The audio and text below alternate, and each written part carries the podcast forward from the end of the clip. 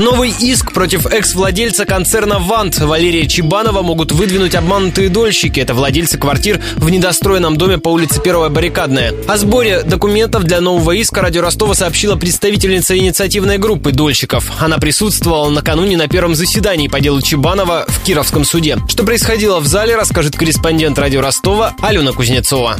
Бывший владелец строительного концерна «Вант» обвиняется в мошенничестве в особо крупном размере и по предварительному сговору с использованием служебного положения. Защита попыталась переквалифицировать состав преступления. По мнению адвокатов, деяния, в которых обвиняется их клиент, были совершены в сфере предпринимательской деятельности, что предусматривает более мягкое наказание. Судья к этим аргументам не прислушался. Согласно материалам дела, Чебанов и его соучастники похитили более 300 миллионов рублей. Это деньги обманутых дольщиков застройщиков, чьи дома должен был построить концерн «Вант». Речь идет о шести объектах. Как выяснили следователи, для них даже не вырыли котлован. На последнем заседании адвокаты предоставили документы о тяжелой неизлечимой болезни своего подзащитного и попросили выпустить его из следственного изолятора. В этот момент журналистам запретили фото и видеосъемку. Судья запрет на разглашение врачебной тайны поддержал, но медсправки проигнорировал. Чебанов до следующего заседания останется под стражей. Сам он все заседание сидел с уверенным и немного отрешенным выражением лица.